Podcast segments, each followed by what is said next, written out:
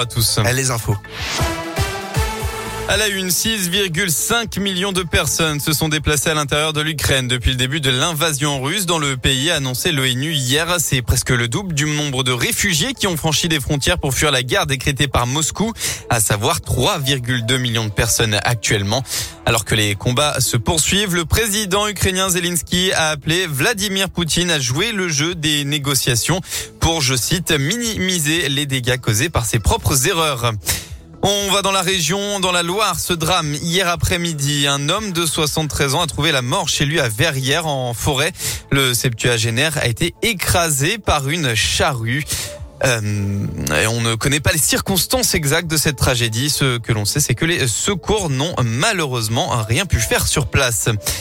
À Lyon, âgé de 22 ans, il avait été roué de coups par euh, son compagnon. Elle avait été rouée de coups par son compagnon en 2019 dans un appartement du 8e arrondissement parce qu'elle voulait le quitter.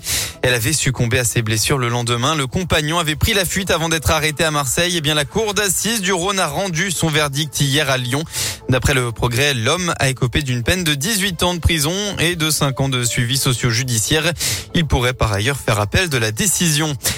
Action massive de L214. Aujourd'hui, l'association lyonnaise de lutte contre les souffrances animales, connue pour ses vidéos chocs, organise tout à l'heure une trentaine de rassemblements en France, notamment à Lyon.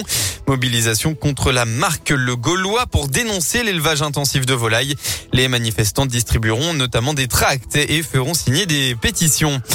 Et puis c'est aussi le premier week-end à la foire de Lyon. L'événement revient cette année après deux années d'absence. Hein. C'est la 102e édition qui a ouvert ses portes hier à Eurexpo pour 11 jours jusqu'au 28 mars.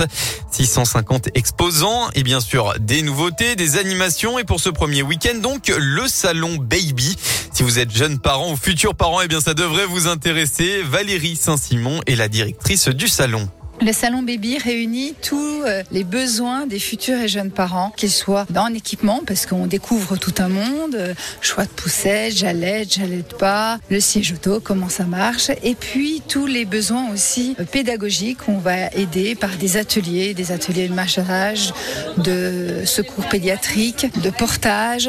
On va avoir des conférences. Être parent aujourd'hui, c'est pas toujours si simple. Comment on gère les émotions des enfants Quelle est la place de l'écran Les choix au niveau de nutrition, on a énormément de sujets où en fait euh, les parents se posent plein de questions et c'est tout un monde qu'on découvre lorsqu'on est enceinte ou qu'on est jeune maman pour la première fois. Pour les enfants à ne pas manquer ce week-end également la Kid Expo.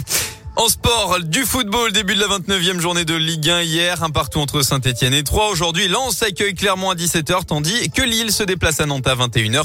On retrouvera évidemment l'Olympique lyonnais demain face à Reims. Merci beaucoup Valentin.